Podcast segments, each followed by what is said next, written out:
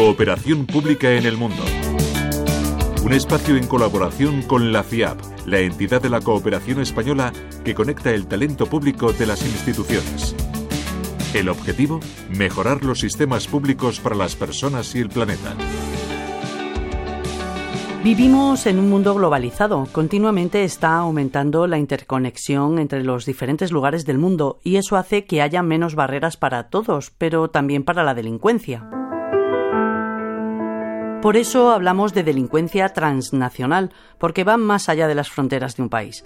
Hoy vamos a hablar sobre qué es la cooperación judicial, la herramienta que tenemos para hacerle frente. Empezamos descubriendo por qué surgió esa necesidad de cooperar entre jueces y fiscales de distintos países. El mercado único dio lugar en el año 85 al convenio del acuerdo de Schengen y la supresión gradual de los controles, no que no de las fronteras, de los controles en la frontera. Fue revolucionario porque permitía la libre circulación de servicios, capitales, personas, también delincuentes.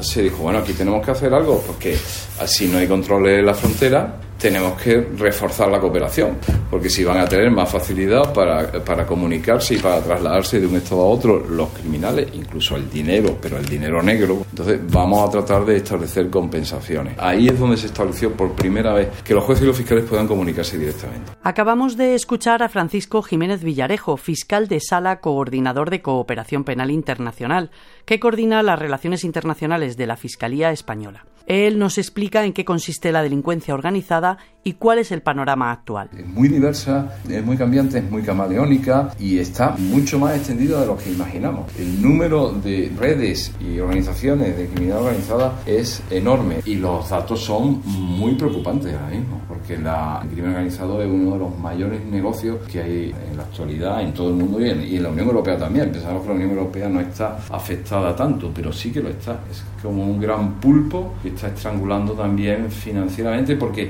una de las versiones que tiene el crimen organizado es el crimen como negocio y se introduce en el mercado y en el sistema económico como una actividad lícita y está haciendo muchísimo daño. Además de ser muy cambiante, decíamos que la globalización ha permitido que la delincuencia supere barreras nacionales.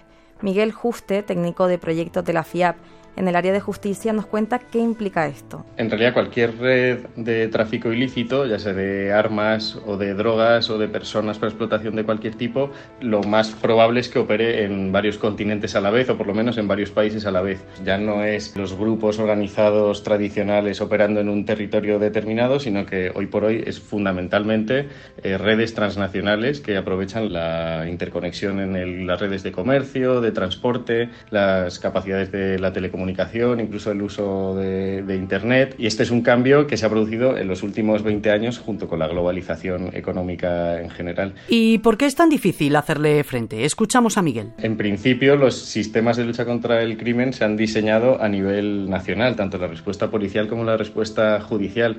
Se está teniendo que hacer un esfuerzo muy grande para poder dar una respuesta coordinada y efectiva entre los diferentes sistemas nacionales, que en muchos casos sigue siendo todavía limitada para lo que necesidades que hay en la lucha contra el crimen organizado. Pero hacer esta cooperación no es una tarea sencilla, tanto desde el punto de vista legislativo como desde el punto de vista operativo. Implica coordinar investigaciones simultáneas en varios países, registro e incautación de bienes y todo eso se tiene que hacer con las garantías legales de cada uno de los países. Precisamente porque la cooperación judicial internacional es una tarea compleja, desde la FIAP implementamos proyectos en América Latina y el norte de África para fomentar la cooperación entre instituciones de justicia en la lucha frente al crimen organizado transnacional.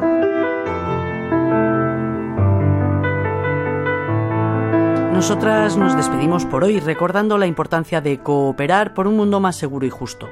No sin recordaros que podéis seguir a la FIAP en Twitter y en Instagram o visitar nuestra página web www.fiap.org. Hasta la semana que viene, Magdalena de la Barrera y Charo Palomo para Radio Exterior.